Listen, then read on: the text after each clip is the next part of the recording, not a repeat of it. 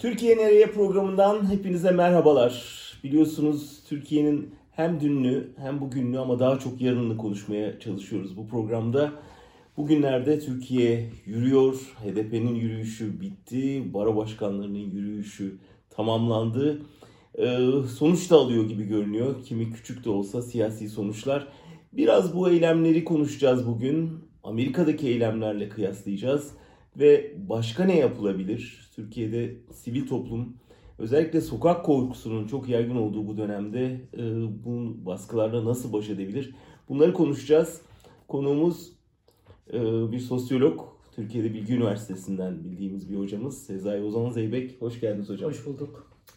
Siz şu anda Alice Zoloman Üniversitesi'nde ders veriyorsunuz değil mi? Aynı zamanda biliyorsunuz Özgürüz Radyo'da eşiyle birlikte, Hilal Alkan'la birlikte havadan sudan sohbetler yapıyorlar. Kaçırmamanızı tavsiye ederim. Gerçekten pek benzeri olmayan çok özel bir program yapıyorlar. Ee, hocam biraz bir yazınızdan esinlendim. Ben aslında bu sohbete e, biraz da oradan yapalım diye karar verdim. E, Yeşil Gazete'de yazdınız tahakküme karşı kılavuz diye. Ben sohbete başlamadan kısaca buradan girişinizi okumak istiyorum. Ondan sonra açalım konuyu. Deniyor ki bir kırılma noktasındayız. Ayaklarımızın altındaki zemin sarsılıyor. Kimileri olan bitene mafya devletlerinin yükselişi diyor. Kimisi ise neoliberalizmin kaçılmaz sonu. Dünyanın pek çok yerindeki tek adam rejimleri artık vitrine koymak için dahi demokrasiye, güçler ayrılığına, hukukun üstünlüğüne ihtiyaç duymuyor diyorsunuz. Seçimler ölmediyse bile can çekişiyor. Medya eridi, alternatif hakikat evrenleri ortaya çıktı. Adalet esnedi. Az sayıdaki kişinin güdümüne girdi. Diğer örnekleri veriyorsunuz dünyadan. Yeni bir lider tipi çıktı ortaya daha otoriter, yüz milyonların hayatını tekere alan insanlar çıktı. Ve insanların korkuya yenilip güç sahiplerine iyice teslim olduğu rejimlere yol açma ihtimalinden söz ediyorsunuz bunlara. Ve nihayet uzun bir süredir ev ödevimizi eksik yaptığımızı düşünüyorum diyorsunuz. Yeni siyaset modellerine başka türlü ilhamlara ihtiyaç var diyerek üç ayaklı bir tasnif sunuyorsunuz. Bunu biraz açalım istiyorum. Çünkü bu bugün yaşayıp yaşadığımız şeyi aslında gayet iyi kategorize ediyor. Ee, sizin kategorizasyonunuzu verip sonra sizinle üzerinden geçmeye başlayalım. Bir söze dayalı siyaset, iki alternatiflere dayalı siyaset deyip aslında üçüncü de bize biraz yol gösteren bir e, siyaset tarzı öneriyorsunuz. İsterseniz bu söze dayalı siyasetle başlayalım. Çünkü zannediyorum bunu hepimiz televizyonu açtığımızda, Türkiye'ye kulak kabarttığımızda görüyoruz. İşte ne bileyim ben mesela her sabah CHP sözcülerinin bir şeyini görüyorum, bir açıklamasını. Biraz zaman içinde sanki yasak savmaya da dönüşen şuna tepki gösterdik, bunu kınıyoruz, o öyle olmaz türü aslında bizim de yorumlarımızda falan yaptığımız şey. Bu yeterli mi, zaruri mi, bir işe yarıyor mu? Ee, ya olumsuz olabilir. Ama kaçınılmaz olarak kullanmak zorunda olduğumuz ayaklardan bir tanesi. Yani yapmaya çalıştığım bu üç siyaseti birazdan detaylı konuşuruz. Bir araya getirebilmek yeniden. Yani ayaklardan biri eksik olduğu zaman sıkıntı yaşıyoruz. Temel meramım bu. Söze dayalı siyasetin sulanma ihtimali çok var. Şu an yaptığımız bu bu arada. Kabaca da şu tarif, şöyle tarif ederdim. Temsilleri değiştirmek, düşünme kalıplarını değiştirmek, hakikati bir daha ifşa etmek, yalancıya yalancısın demek, hırsıza hırsızsın demek ve e, gerçeklerin peşinde koşmak. Pek çok bunun böyle geniş repertuarda düşünülebilir. İşte hukuku, hukuki mücadele bunun bir parçası, gazetecilik, akademisyenlik bunun bir parçası. Geçmişi bir daha anlamaya çalışmak, revize etmek, anlatıla gelen kalıpları bozmak yerine başka türlü e, alttan gelenlerin hikayesini anlatarak bir daha yapmak. Bütün bunlar söz siyaseti. Sulandırılmış hali derken işte yani yıllarca mesela biz e, İstiklal Caddesi'nde bir dönem vardı. Yürünürdü böyle 90'ların sonu vesaire. Hani o mesela hani yürünür, slogan atılır, bağırılır, bir dert vardır. Ardından arkadaki grup gelir, onların seansı başlamıştır. Artık 13-15 seansı siz çıkarsınız falan. O mesela gerçekten işlevsel mi emin değilim. Yani söz siyaseti karşıdakine bağırmak, söz etmek, laf çakmak ya da işte sadece sokakta yürümek ve slogan atmak haline geldiği zaman işlevsizleşiyor. Özellikle diğer birazdan bahsedeceğimiz iki siyaset olmadığı zaman yanında daha da altı e, boşalıyor. Peki mesela e, barış için akademisyenlerin attığı imza ya da baro başkanlarının yaptığı yürüyüşü de bu kategoride mi alıyorsunuz? Evet, yani diğer iki siyaseti gösterince biraz daha alternatifler yani neden bu kategoride ele aldığım ortaya çıkacak ama evet yani bizim attığımız imza ben de imzacı akademisyenlerdenim attığımız imza da aslında yani bu yanlıştır benim adıma böyle bir şiddet uygulayamazsın diye bir beyanatta bulunduk. Dolayısıyla bir sonuç veren bir yanı da var aslında. Var olmaz mı? Yani o hakikatler yani bizim bütün üniversitesin ya ben ki çok inançsız bir akademisyenim yaptığımız işten sık sık şüphe ediyorum. Yani biz ne yapıyoruz iyi bir şey yapmıyoruz galiba dedim ama inandım ufacık bir hat varsa galiba o arada sırada hakikaten başka türlü düşünme imkanları yavaşlayarak analiz ederek hemen sonuçları atlamayarak ırkçı ayrımcı olmayan homofobik olmayan bir takım e, düşünme biçimleriyle e, öğrencileri tanıştırmak ve bu söz siyaseti, anlam siyaseti.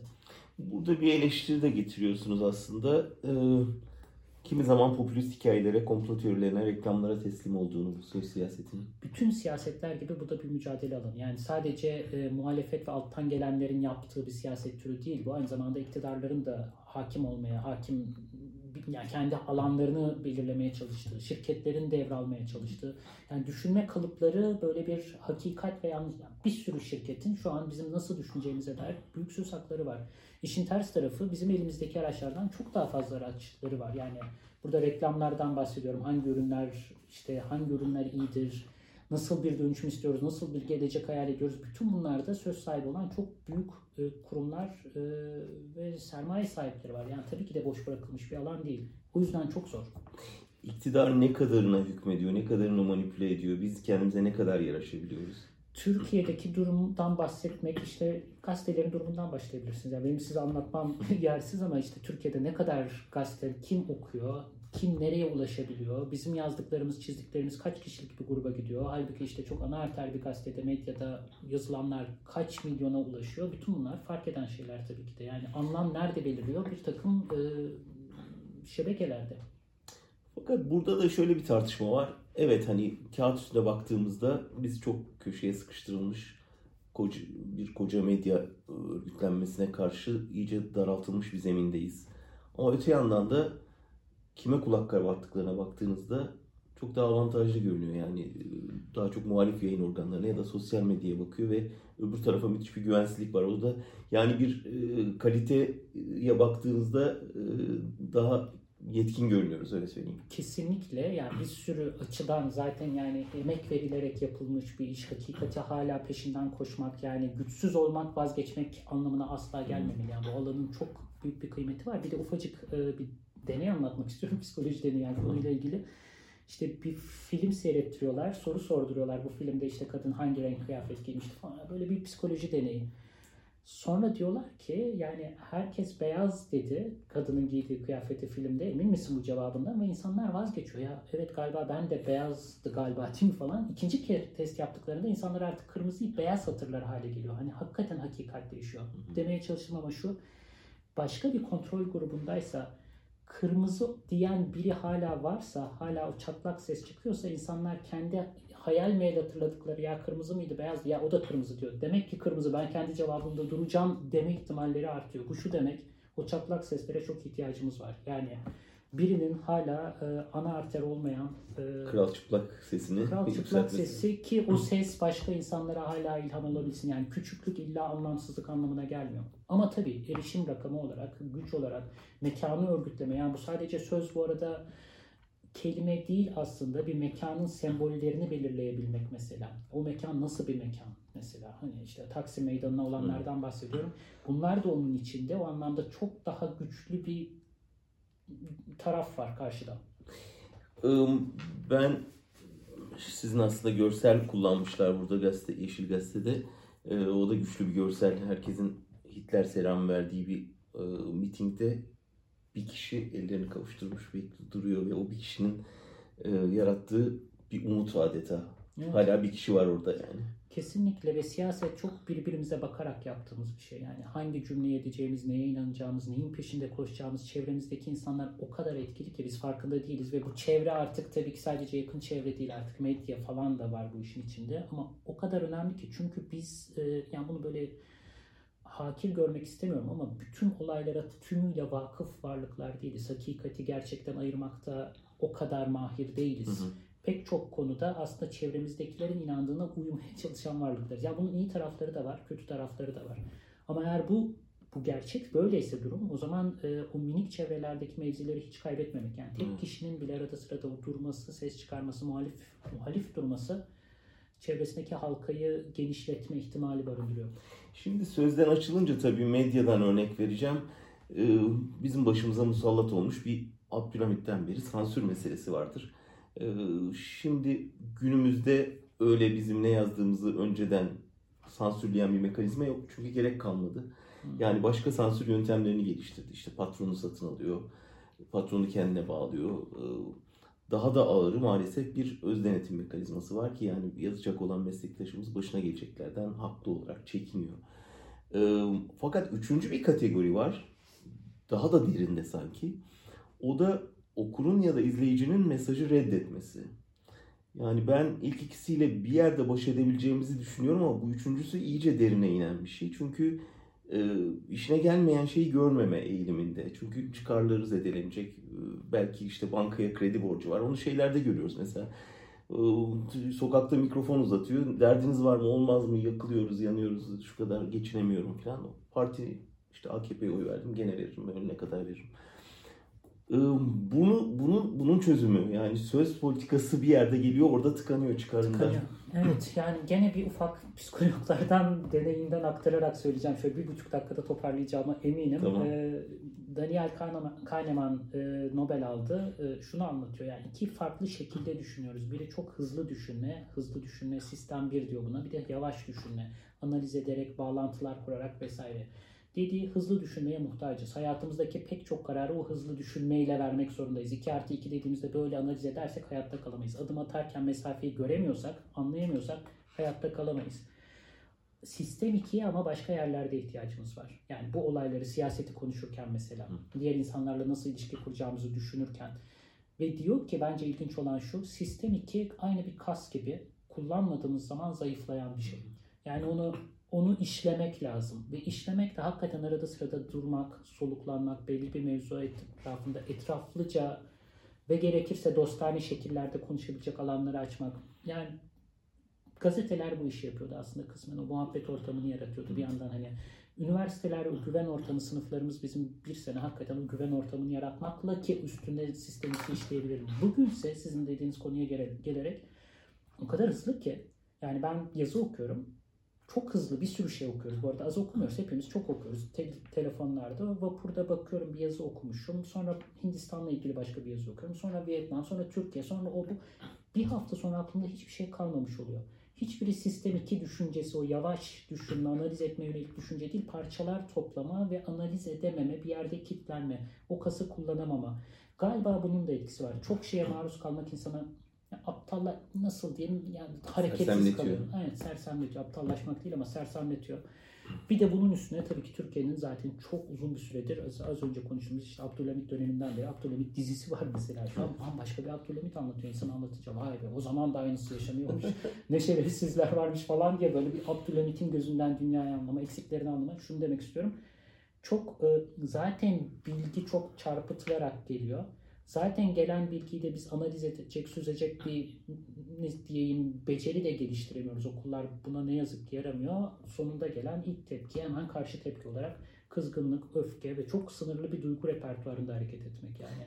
Ee, Ama yani çıkarı, çıkı- yani gerçeği algılasa bile çıkarı onu el vermediği için reddediyor. Bir de o var. Yani ona hiç girmedim bile. Evet, bir de o. o var zaten. Yani zaten göbeğinden bağlı olduğum bir sistem yıkılırsa ben de altında kalırım diye endişe taşıyan Sanki bir grubun en ciddi engel oymuş gibi geliyor bana şu anda önümüzdeki. Çünkü bir şey bir yerde siyasi mücadeleyi kazanabilirsin ama buradaki o güvensizlik duygusunu aşmak çok vakit alacak bir şey gibi. Öyle ama yani işte mesela iklim krizi gibi meselelere baktığımızda sadece çıkar da değil. Hakikaten insanın e, hareket imkanlarına dair sınır, başka sınırlar olduğunu da hissediyorum. Yani dediğiniz oldu. Tabii. Çıkar kesinlikle orada bir bariyer olarak duruyor ama bazen çıkarın bile olmasa hatta Hı. zarar görüyor bile olsan sigara içmek gibi sigara içmeye devam edebiliyor insanlar. Yani bunun bir sürü başka kademesi var. Ne yazık ki. Ya da Amerika'dan örnek verirsek yani bakıyorsun hani siyah siyah mücadelesinin içinde siyah olduğunu kabullenmeyen beyaz mantaliteli siyahlar var Amerika'da mesela. Bunları görmek insanı şaşırtıyor. Tabii. Nasıl bir ideolojik kuşatma altında olduklarını daha iyi anlıyorsunuz. Kesinlikle feminist hareket çok uzun bir süre yani feministler, bütün kadınlar feminist harekete katılmadı. Hatta feminizme karşı çıkan pek çok kadın vardı. Bazı yerlerde bu çoğunluktu. Yani hiçbir zaman böyle bir duruş olduğun yer ya da senin nasıl diyelim acil çıkarın senin pozisyonunu belirlemek zorunda değil. Bu da zaten siyaseti oldukça zorlaştırıyor. Aynen. Peki yani bu sözel siyasetin, söze dayalı siyasetin e, handikapları ve tabii getirdiği avantajları da var. Bırakılmayacak bir alan ama tek başına yeterli değil. Peki o zaman ne lazım yanında? Bir ikinci siyaset tarzı daha tarif ediyorum aynı e, metinde. O da alternatifler oluşturmak. Bu görece iyi yaptığımız gene. Yani söz siyasetinde iyiyiz. Akademisyenler, gazeteciler hala var. Hala terk edilmiş bir alan değil. İşte imza kampanyaları vesaire. İkincisi alternatifse her şeyin başka türlü yaşanabileceğini göstermek. Bu söylemek değil aynı zamanda bunu icra etmek anlamına geliyor. Alternatif çiftlikler, alternatif okullar, alternatif kreşler, alternatif yani ne varsa alternatif bir sağlık sistemi. Alternatif medyada konuşuyoruz şu anda. Alternatif medya evet yani hani başka araçlarla bütün o tahakküm ilişkilerini bypass ederek çıkarak içinden başka türlü e, soluk soluk alma alanları diyorum ben bunlara. Hı. Ve o kadar umut verici anlar da var ki Türkiye'de işte biz bir geziye katıldık umut mekanları diye çok güzeldi Kadıköy'de böyle ufacık bahçesinde ya da boş bulduğu bir arazide belediyenin bıraktığı bir şey yapmadığı arazide insanlar ekiyor, dikiyor, bir şey yaratıyor. Hani onu alalım buradaki marulları şuradaki bostandan bir kooperatif kuralım onu yapalım. Yani böyle ince ince işleyen bunu e, bir sürü insan var. Ve hakikaten devamlı o alternatifleri e, insan ya bir çiftlik var mesela. O kadar güzel ki ilk ilk şey söyledikleri şu yani biz buraya stresi azaltmak için var gelin. Yani böyle bir işiniz var, bilgisayarınızda geldiniz hemen şunları yetiştirmem lazım diyorsanız asla gelmeyin. Burası böyle hani şehirden kaçan, hayatta rekabetten yılan, insan ilişkilerinin toksikliğinden uzaklaşan insanların buluşma mekanı. Biz burada Marx okuyoruz, işte şey okuyoruz, yani böyle metinler okuyoruz, tartışıyoruz kendi aramızda ama üretim yapıyoruz. İşte şunu yapıyoruz, bunu yapıyoruz, işte arıcılık yapıyoruz. Böyle bir alan yapıyorlar ve bunu senelerdir devam ettiriyorlar ve bir sürü insana ilham alıyorlar. Benim master öğrencilerim gidiyor, tez yazıyor, Oradakiler sevmiyor. Tez yazmayın artık bizim hakkımızda diyorlar ama o kadar kıymetli ki yaptıkları. Ya buna dair bir sürü yer ki ufacık alanlarda bile bu yapılabilir. Yani şöyle iki muhabbet edebileceğimiz, bir araya gelip belli bir mevzu hakkında sataşma olmadan karşıdakini hakir görmeden, takip etmeden bir sürü şekilde o konuşmanın adabına yönelik bile alternatifler neler olabilir diye düşündüğüm yerler çıkıyor. Bu ikinci siyaset. Peki e, bunun bir modeli var mı? Yani modellenmiş bir şey mi bu? Siyaseten soruyorum aslında. Ee, hayır ama tam da zaten bence güçlü tarafı o. Çünkü modeli e, yaşayan kişiler kendi mekanlarında ve zamanlarında yeniden ve yeniden icat etmek zorundalar. Yani bu önceden verili bir paket değil. Hı hı. Yani bu böyle bir Sovyet modeli şöyle alanlarda kolhozlar yarasınız gidip değil. Yani ufacık alanlarımızda bile biz bu alternatifleri üretebiliriz ve her defasında o adımı bir daha düşünmek. Yani benim yaptığım gerçekten dönüştürücü bir faaliyet mi yoksa mesela tekrar sistem içi bir faaliyete mi dönüşüyor? Sorusu Biraz model derken şunu kastettim. Hani yukarıdan aşağı dayatılan bir model değil de yani toplumda özel düşünce ya da hareket alanları yaratan bir siyaset ortamı yaratmak mesela gibi hani bunu ben siyasetin diline tercüme etmeye çalışıyorum. Şimdi belli ki toplumun kılcal damarlarında yeşermeye başlayan bir şey bu. Hani yarın bir e, Türkiye'de tek adam yönetiminin sonlandırıldığını düşünürsek oradan nasıl bir şey üretilebilir burada? Model derken onu kastettim. Ya mesela ya çok radikal şeyler de konuşabiliriz, ufak şeyler de konuşabiliriz. Radikaliyle başlayayım. Mesela e, özel mülkiyetin sınırlandırıldığı, nesilden nesile 5-6 nesil geçemediği ya da bunun çok iyi vergilendirildiği sistemler, alternatifler oluşturmak. Peki o zaman toprağı nasıl işleyeceğiz? Özellikle topraktan bahsediyorum. Toprağa o zaman başka işleme modelleri ne? Burada antropoloji tarihi çok işe yarıyor. Yani başka modeller ne? O kadar çok model var ki insan girdiği zaman. Hani buna kabaca müşterekler diye bir tabir kullanacağım şimdi. Müştereklerinde yani toprağın gerçek bir sahibi yok. Toprağın üstündeki elma ağacındaki elmayı yiyebilirsin. O elma ağacının meyvesi senin olabilir ama toprağı sen ayrıca herkesi dışarıda bırakarak sahibi olamazsın. Hmm. Yakın zamanlara kadar aslında bu böyleymiş. Yani 17. yüzyıl, 16. yüzyıl hatta yani böyle bir fikir yokmuş havada. Ve özel mülkiyet toprağı ben soyutlarım ve alırsa çok yakın zamanlarda ortaya çıkmış ve bu işte mesela bir alternatif. Başka Şimdi bir tersine düşünülen bir fikir yok. Şimdi Yani- yani. nasıl toprağın sahibi olmadan o zaman herkes girer toprağına falan. O kadar tak diye oturmuş ki yani Amerika kıtasında ilk koloni gittiğinde öyle bir fikir yok ortada. Oradaki insanların. İslam coğrafyasında gene böyle bir fikir yok. Yani toprağın bütün sahibi işte Allah'ın adına hareket eden bir sultan var ama toprak aslında geniş. Yani oradaki e, insanların üstünde yaşadığı bir şey. Sultanlığı çok fazla bir etkisi yok bizim zannettiğimiz kadar. Yani gidip de bu kirayı vermemiz falan gibi bir şey söylemiyor. Onu nasıl sınırlandırabiliriz mesela? Bu, bu kadar temel bir şeyden başlarsak alternatifleri konuşmaya çok radikal yerlere varılabilir. Miras yasası bugün aşırı zenginleşmeden bahsediyorum bu arada. Yani hani nasıl anlatabilirim? Ee, en 500, en büyük 500 şirketin 5 tanesi e, büyük bir oranına sahip. Şimdi yanlış söylemeyeyim. Ona kontrol etmem lazım. Şirketlerin de payları giderek artıyor ekonomilerde. Zengin insanların payları artıyor. Bunu sınırlandırmanın yollarından biri mal varlığının aktarılabilmesinin önüne set çekebilmek mesela. Hmm. Bu bir alternatif. Daha küçük alternatifler de olabilir. Ee, bir tanesi e, ya mesela bir kredi kartı şirketi gidiyor köylülere. Türkiye'deki bir örneği anlatıyorum. Ya işte siz birbirinizden borç alıyorsunuz. Bütün bu e, zarar ediyorsunuz. Biz size kredi kartı verelim. Borcunuzu bankadan çekin. İnsan şey başka bir Erkan bir elma çalışıyor bu konuları. Ondan ilhamla söylüyorum. Yani insanların aslında dayanışma ağlarından biri de e, birbirleriyle bir şekilde temas ediyor olmaları. Bunun içinde borç ilişkisi de olabilir. Onu kesip de araya sadece bankaları soktuğunuz zaman aslında toplumsal dokuyu bozuyorsunuz. Başka türlü bir toplum ortaya çıkıyor. Yani herkes birbirine borçlu olsun demiyorum ya da borç ne güzel bir şey birbirlerini sömürsünler de demiyorum. Dediğim o değil ama dayanışma denilen şey insanların birbirine bir şekilde bağımlı olduğu ilişkiler yaratmak. Biz yıllarca okullarda bağımsız olacaksın, çıkacaksın ve kendi ayakların üzerinde. Hayır tam tersi belki de öğretmemiz gereken. İşte alternatiften bahsediyoruz. Belki de bağımlılıklarımızın nasıl farkına varırız, kırılganlığımızı nasıl görürüz ve nasıl onları arttırabiliriz üstüne düşünmek, ona göre bir toplum inşa etmek. Birkaç örnek vermişsiniz. Yani Ovacık Belediyesi, Anadolu Meraları, Sıfır Atık, Şehir Bostanları, Göçmen Dayanışma Ağları gibi. Küçüklü büyüklü pek çok örnek olabilir. İşte mesela Ovacık Belediyesi hazine arazilerini alıyor. Ya ben burada nohut ekeceğim diyor. Bir şekilde onu böyle numaralar yapıyor. Yani, e, yani şakacı nüktedan da bir insan. Hani kimse ona da zıt çıkmak istemiyor. Çünkü güzel bir iş yapılıyor ortada vesaire. Ve bir anda oranın kullanımının başka bir ihtimali beliriyor. Yani kamu arazisi olacağına insanları besleyen ve e, öğrenci bursu haline gelmiş bir nohut Biz de zaten kamu dediğimiz zaman biz direkt devlet anlıyoruz. Bir türlü halk anlamıyoruz kamudan. Ben ya, evet doğru ama özellikle ben de o kavramı ayrı tutmaya çalışıyorum. Kamu, özel ya bir de galiba müşterek diye ayrı bir şey tarif etsek iyi olacak demeye geldiğim bir noktadayım. Yani çünkü hakikaten devleti kamu olarak almak, kamu arazisi dediğimde devlete bağlı arazileri anlamak, bir de bunun haricinde bir üçüncü ayak ortaya çıkarmaya çalışmak o da müşterek. Yani kimsenin sahip olmadığı, ortak kullanım olduğu ama kimsenin sahip olmadığı deyince de böyle talan değil kafa. Hı. Yani belli bir grubun sınırlarını belirlediği, söz hakkı olduğu, tamamen kapalı değil ama mülkiyet ilişkilerinden münezzeh başka bir hayal. Nasıl olur bilmiyorum çünkü onu icra edecek insanları icat edecek. Peki şimdi yavaş yavaş sona gelelim. Yani son bölüme gelelim. Çünkü diyorsunuz ki bu da yetmez. Bir üçüncü ayak lazım. Bir üçüncü ayak lazım. Bunu da e, yani şöyle bir iddia belki e, bu ikisini yapıyoruz üç aşağı beş yukarı ama buna rağmen zemin kayboluyor.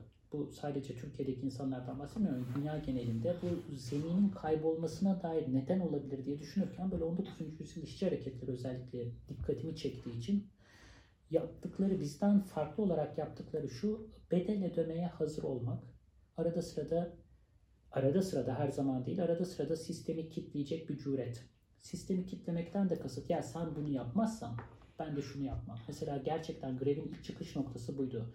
Ee, maden işçileri ve demir işçileri ve demiryolu işçileri bunların özel bir gücü vardı. Diğer başka mesela e, çiftçilerden farklı olarak kitledikleri zaman sistemi şehirler duruyordu. 5000 tane maden işçisi bütün bir şehri kapatma ihtimal gücünü tutuyorlardı ellerinde. Ellerinde bir koz vardı yani. Ben buna koz siyaseti de diyebilirim bu üçüncü tarz siyasete. Elimizdeki kozlar ne? Karşıdaki sözümüzü dinlemiyorsa, alternatiflerimizi eziyorsa, şu an olan o marjinalleştiriliyor ya da satın alınıyor.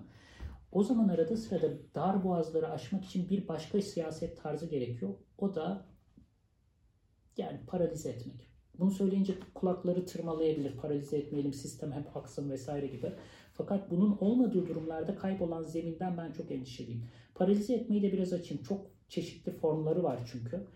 Ee, Genel grev bunlardan biri. Genel- Yani tarihte örnek. Kesinlikle genel grev. Mesela hani sokaklara öyle bir çıkarsın ki bizim istiklalde çıktığımız gibi zamanda çıkarız. Atarız sloganımızı döneriz uslu çocuk gibi. Bu bir yol. Bu söz siyaseti ama aynı grup kocaman bir şey dönülürse Zonguldak işçilerinin mesela yürüyüşü Ankara'ya yürümüşlerdi ta zamanında.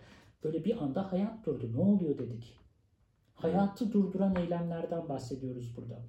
Ve bu o kadar önemli ki bunu yapmadığımız müddetçe ki bunun yapılamamasının da tarihini anlamaya çalışıyorum. Yani 60'lardan 70'lerden sonra ne değişti? Neden e, bu iyice yapılamaz hale geldi? Artık hayal bile edilemez hale geldi.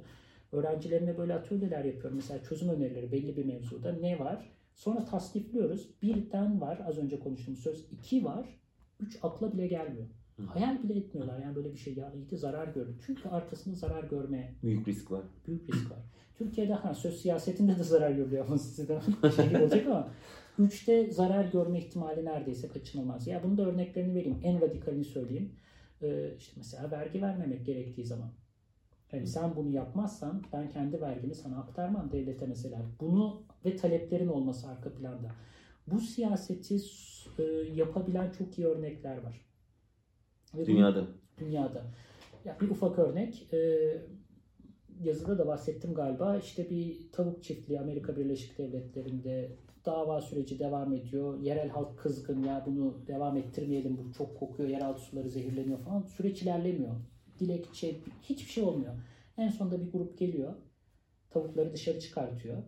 Ardından da oradaki tavuk üretme çiftliğini yakıyor. Bu hayvan aktivistleri ve terörist olarak suçlanıyorlar. Bedeli çok büyük ödüyorlar bu arada. Yani Amerika Birleşik Devletleri bunları tek tek avlıyor. Ama, Çünkü sermayeye dokunuyorsun. ama kesinlikle öyle. Yani arada sırada o dar boğazları geçmek için e, belli başka yöntemlerde düşünülebilir ama bunu da böyle e, korkarak söylüyorum. Çünkü bu aşırı olduğu zaman arada sırada mesela Birinci Dünya Savaşı'nın başında olduğu gibi daha büyük bir şiddet sarmalına yönelebilir. Daha sert ter- ters tepebilir vesaire. Yani çok dikkatli adım adım düşünülebilecek bir şey. Bunu da yapamayışımızın sebebi galiba çok uzun bir süredir. e, ya bunu sınıfsal bir analiz olarak belki düşünmek lazım. Uzun süredir siyasetin e, ne olduğunu belirleyen e, kapitalistler hep vardı. Onlar zaten hani bir de orta üst, orta sınıf, orta sınıf bir siyasetin içinde. Yani sözüyle, kalemiyle, ben de dahilim buna. Yani kalemiyle var olan, ona dair düşünebilen ama bedel ödemek istemeyen çünkü kaybedeceği bir takım bedeller yani ödemek istemeyen çünkü kaybedecekler olan insan gruplarının hakimiyetinde bir siyasete görüyoruz. Yani hakikaten kaybedecek çok az şey olan insanların önünü kesecek şekilde bu iki siyaset tarzı bazen ters tepebiliyor. Biraz da tabii yani eskiden sadece copla, süngüyle bastırılan şey bu tür direniş yöntemleri diyeyim. Günümüzde biraz da rıza üretimiyle tabii çok kontrol altında tutuluyor değil mi? Yani bir şekilde razı oluyorsun. Evet evet yani sözdeki o şey yani zaten örgütlenen yani söz üretilemiyor ki öncelikle insanlar bir arada aşamadayız. Kesinlikle yani şey beni çok şaşırtmıştı. Amerika Birleşik Devletleri'nden gene örnek. Ee, işçiler 8 saatlik çalışma istiyorlar. Ama eve gidelim de dizi seyredelim diye değil. Akşam okulları kurmuşlar. Ve akşam okullarında siyahlar, kadınlar oturuyorlar ve kendilerini ilgilendiren meseleler hakkında tartışıyorlar, konuşuyorlar. O az önce konuştuğumuz e, yavaş düşünme, analiz etme, ortak bir gündem belirleme, nasıl hareket edebiliriz, beni ne eziyor, ben bu ezene karşı ne yapabilirim, bu alanları tümüyle ele geçirmiş bir dizi televizyon sektörü var, Netflix var vesaire. Hani o kadar bir araya gelemiyoruz ki geldiğimizde de bu arada sırada insanlar sokaklara çıkıyor. Yani tamamen şuursuz anlamında söylemiyorum. Tabii ki de ne olduğunu biliyor ama bunu ince ince ev ödevini yaparak işlemek zaten bir gün hayat kitlenecekse, paralize edilecekse, bir talep olacaksa bunun öncesinde çok iyi ev ödevinin yapılması lazım. O konuda ne yazık ki büyük bir şey var, e, darbe. Sanki Popovic buna devrim planı adını veriyor öyle değil mi? Yani ve bunun bir takım ipuçları var o kitapta hatırladığım kadarıyla. Yani Gandhi örneği çok bilinen bir örnektir. Hani pasif direnişte tuz, tuz eylemi mesela. O kitapta benim hatırladığım mesela hayatı yavaşlatmaktan söz eder. Yani Kesinlikle. e, yani trafiğin yavaşlamasına kimin ne itirazı olabilir ki? Yani bir gün daha yavaş arabanı sürüp daha yavaş yürümeye başlarsan. kendime öz eleştirim işte bu imza meselesinden sonra ve ardından yani bir sürü bizim meslektaşımız işten takır takır atılmaya başladı. Üniversiteler benim eşim de dahil bu arada. Hemen atıldı. ilk günden atıldı mesela. Ee, biz o sırada hayatımıza devam ettik. Aman öğrenciler mağdur olmasın, yolumuza devam edelim vesaire. Halbuki orada durdurabileceğimiz bir alan vardı mesela. Ama ne dil vardı, ne birbirimizi duyabileceğimiz bir ortam vardı. Yani 3000 kişi falandık bu arada. Zannetmiyorum ki 150 bin kişilik bir akademik kadroda bir 50 bin sayısına ulaşabilelim. 50 bine de gerek yok. 10 bin kişi dursaydı en azından bir talepte bulunabilirdik. Şu an yaptığınız yani ben mahkemeye bile gitmemiş bir süreci sen nasıl bu kadar rahat yapabilirsin bile diyemedik. Hayatı durdurmak orada işe yarardı. Şurada tabii bir haklılık payı yok mu yani öğrencileri sahipsiz bırakmak, derssiz bırakmak bu şey bir şey mi? Hani İşte ben de aynısını düşündüm. Yani yani sonuçta bunun bedeli ama bir yandan öğretimde he- hele ki benim kendi yaptığım meslekle ilgili söylüyorum asla bitmeyecek. Yani zaten tam onu yaparken başka türlü yapmaya devam et. Yani bunun alternatifi eve gidip dizi seyretmek değil zaten. Bugün işe gitmedim biraz uyuyayım değil. Beraber bunu niye yapmadığımızı açıklamak. Şu muhabbeti öğrencilerle yapmak. Yani o, o zaten kendi içinde bir ders. Bugün biraz meclisi mesela hani sine millet tartışması var ama meclis bir kazanımdır vazgeçmeyelim şeyi biraz buna bana onu hatırlattı. Çok benim kafam gidip geliyor. Arada sırada yani nereden itibaren artık meşru siyaseti da daha doğrusu var olan siyaseti meşrulaştırıyoruz oyumuzla vesaire. Yani bu bu çok ciddi kritik sorular bu arada ve çok hani sınır geçildiği zaman bir eşik geçildiği zaman çok ters tepebilecek ve kızgınlık uyandırabilecek de sorular ama gene de bunları düşünmemiz lazım. En azından ya biz nerede siyaseti artık meşrulaştırır hale geldik var olan Mış gibi yaparak tabii bir yerde her seçimde bir daha e, yenilerek karşı tarafın bir kez daha devam etmesini mümkün kıldık ki biliyorduk ki artık e, seçimler adil değil çok uzun bir süredir ve buna rağmen o seçimlere devam ettik. Bunu söyleyince tabii birçok siyasetçi kızıyor. Tabii çünkü yani sonuçta e, kazanımlar var işte hani İstanbul Belediyesi bu sayede alındı vesaire. Hani bunlardan konuşmak Türkiye'de siyasetin önünü iyice kapayıp iktidara yarar gibi bir eleştiri de var. Ev ödevini iyi yapmış olmak diyeceğim gene. Yani sadece ben seçimleri boykot ettik 10 kişi arkadaş el ele tutuştuk değil. O seçimlere eğer olacaksa olmadı. Ol, ol, olsaydı onun öncesindeki ev ödevi derken gerçek bir dil kurmak. Ardından alternatifin ne olabileceğine dair güzel bir güzergah oluşturmak ve ardından böyle bir gündemle çıkmak ve aynı anda talepler yapmak. Bu seçimi şu şekilde adil hale getiremiyorsanız biz şu şu şu e, hayatın şu alanlarından çekiliyoruz diyebilmek. Zaten iktidarın başarısı o bizi yaratılmasını engellemek. Dolayısıyla hani olmadığı zaman bunun cılız kalma ihtimali de çok daha şiddetli bir baskı rejiminin önünü açma riski var.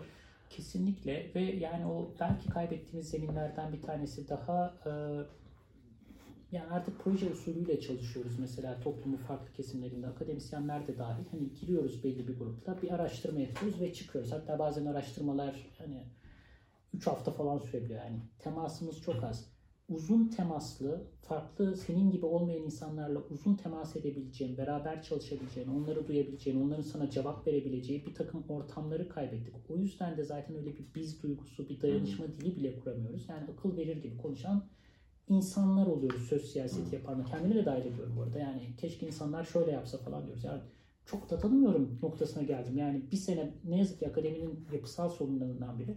Ve bir sene ben uzun etnografi yaptım. Bir roman toplumuyla beraber yaşadım. İnanılmaz çok şey öğrendim ama akademik hayatımın geri kalanında bana kimse böyle bir fırsat vermedi. Sürekli ders yetiştirmek, sınav yapmak, işte şirket beslemek, e, idari toplantıya girmekte geçti. Bir daha öyle bir teması yakalayamıyorum. Yani şeyi düşününce hani gezi bir deneyimdi mesela. Duran adam örneğini düşünüyorum. Yani bu devlet duran adama bile tahammül edemedi. Yani ona bile izin vermedi. Hani hiçbir şey yapmadan duran bir insana tahammül edemediler. Kesinlikle ki yani işte Kürt hareketi var ya da işte vicdani retçiler var Türkiye'de. Yani gerçekten böyle radikal bir şey söylediğin zaman ne kadar tokat yiyebileceğinin haddi hesabı yok Türkiye'de. Ee, o yüzden söz siyaseti ne kadar e, ben de onun içinde görüyorum kendime en çok yaptığım faaliyet o. E, görece güvenli. Görece senin Tabii. konfor alanından çıkmana sebep olmayacak. Yazı yazıp bedelini ödeyenler var yani gene şey Yok gene de sığ sular diyorsunuz. Bu yani karşılaştırdığımız zaman daha zorlu bir bölüm var. Sona geldik. Ee, şiddet başlığı altında e, sözü çok seçerek kullanmışsınız belli. Çünkü e, her yöne gidebilecek bir mesele ama tarihten verdiğiniz örnekler tabii e, ufuk açıcı.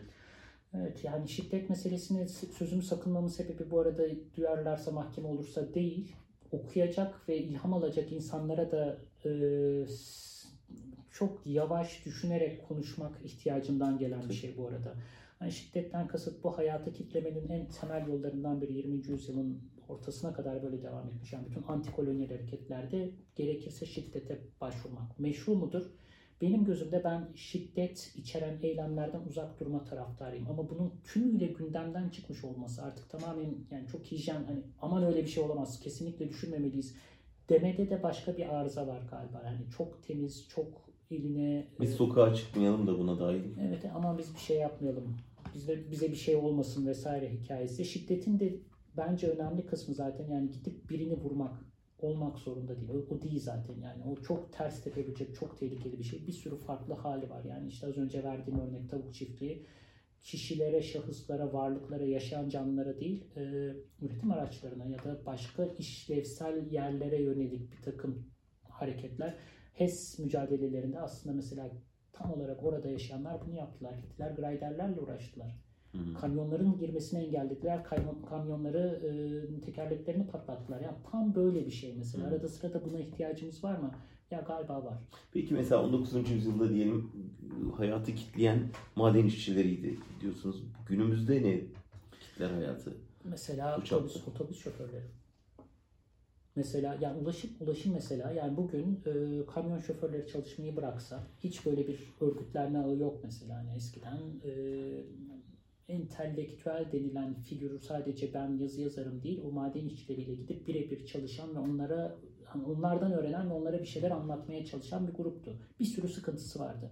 Ama bugün mesela İstanbul'un otobüs şoförleriyle böyle iki günlük bir eyleme gidilse ya da işte temizlik işçileriyle yani hayati meslekler yapan özellikle insanlar iki gün hayat dursa ne talepler çıkar ortaya. Yani şunu yapmazsan hayat durar, çöp çöpler çöp, e, sokaklardan kalkmaz. Ardından karşıdaki bizi dinlemek zorunda. Bilişim sektörü tabii asıl hayat kitleyecek bu Hepsini bir gündem olarak ama evet. ben bir sürü şey hayal edebiliyorum. Eminim yani dinleyenler de hayal edebilecek. Ama tabii bu kadar güçlü bir devlet organizasyonunun, bu kadar baskıcı bir aparatusun olması bunun muhtemel sonuçlarına dair insanı kaygılandırıyor. İnsan yaratıcılığına gene de çok inanıyorum. Yani kendini ortaya atmadan yani Çin ordusunun karşısına e, bahri çıplak çıkmanın bir manası yok ama mesela iş... Ama çıkan oldu Çin'de. Çıkan oldu. Yani çıkmasınlar demiyorum. Sadece hani kazanımlar olmayabilir, dayak yenebilir, kayıplar büyük olabilir ama başka türlü bir sürü kaçak göçek mücadele yöntemi de var. Yani iş bırakamıyorsan işi yavaşlatabilirsin. Mesela hani askere git vicdani retçi olamıyorsan bedeli çok büyük. Askere gitmemek için bir sürü yöntem düşünerek ama aynı zamanda antimilitarist bir hareketi okuyup öğrenebilir ve oradaki meseleyi konuşabilirsin. Yani yapılabilecek aslında o kadar çok şey var ki yaratıcılık derken orada kendine dayak attırmadan hayatta kalarak mücadele edecek ve hayatı yavaşlatacak, durduracak, kitleyecek hamleler bence icat edilebilir. Çok yaratıcı bir sürü insan var dünyada. Peki toparlarsak şimdi bitirirken bu üç ayaklı siyaset nasıl inşa edilebilir? Na, yani bir, bir yol haritası çizebiliyor musunuz? Yoksa bunlar böyle yani ben akademik olarak bunları düşündüm. Gerisi siyasetin işi mi dersiniz? Ee, ya akademinin yaptığı şeylerden bir tanesi sanırım merkezde olmayanı, çeperde kalanı, ufak ufak görünür görünmez olanları merkeze çekmek ve onları siyasi bir e, dille yeniden buluşturmak. Yani verdiğim bir sürü örnek o yazıda da öyle aslında. Çok görünür olmayan aradan kaçabilen bir takım örnekleri alıp ortaya koyup onun çevresine düşünme çabası. Yani bu bir başlangıç. Ama siyaset yani yani bilgi üretimiyle siyaseti çok ayrı yerlerde düşünemiyorum. Zaten değiller. Ama yani şu yaptığımız program bile, şu mevzuyu konuşabiliyor olmamız bile e, bence umarım bir sürü insana ne ilham demeyeceğim ama en azından bir şey Düşünme fırsatı. Evet. Yani ben şeyi düşünüyorum mesela geçtiğimiz yüzyılda 20. yüzyılda hep şey lafı vardı bizim eylemlerde. İşçiler üretimden gelen güçlerini kullansın, kullanacak, kullanıyor. Bugün insanların tüketimden gelen bir gücü var. Mesela? Yani tüketimi kesseniz değil mi? İki gün AVM'lere uğramasanız ya da süpermarketlere gitmeseniz. Ve ama taleplerle söyleyerek yani sadece tekil tekil yaparak değil bunu bir talep yani biz bir grup insan olarak gitmiyoruz. Bunu beyan ettik. Şimdi beklentilerimiz de bunlar. Gitmeyeceğiz ve karşılığında şunu istiyoruz. Yani şu korona sürecinde mesela AVM'lerin açılmasına öyle bir şey geliştirilebilse bu çok rasyonel bir şeydi, çok mantıklıydı, çok haklı bir eylem olurdu. Ve AVM'ler için de orada çalışanlar için de büyük bir e, şey hem destek hem ders olurdu. Dolayısıyla hani bahsettiğiniz şey ille can yakıcı olmak zorunda değil. Bazen Asla. AVM'ye gitmemek bile çok büyük bir ceza olabilir sisteme. Kesinlikle, kesinlikle tüketim ya ve ki bunun için nüfusun yüzde seksenini ikna etmeye falan da gerek yok. Yani çok örgütlenmiş yüzde on, on beşlik bir kesim bile doğru taleplerle e, değişimler yaratabilir. Ozan Hocam çok ufuk açıcıydı. Çok çok teşekkür Çok sağ ederiz. Harika bir program oldu. Sağ olasınız. Evet, üç ayaklı siyaset e, aslında önümüzdeki süreçte kuşat, bu kuşatmayı nasıl yarabileceğimize dair önemli ipuçları içeriyordu. E, Ozan Zeybek'le bu hafta programımıza son verdik. Haftaya Türkiye Nereye'nin bir başka bölümünde birlikte olmak üzere. Hoşçakalın.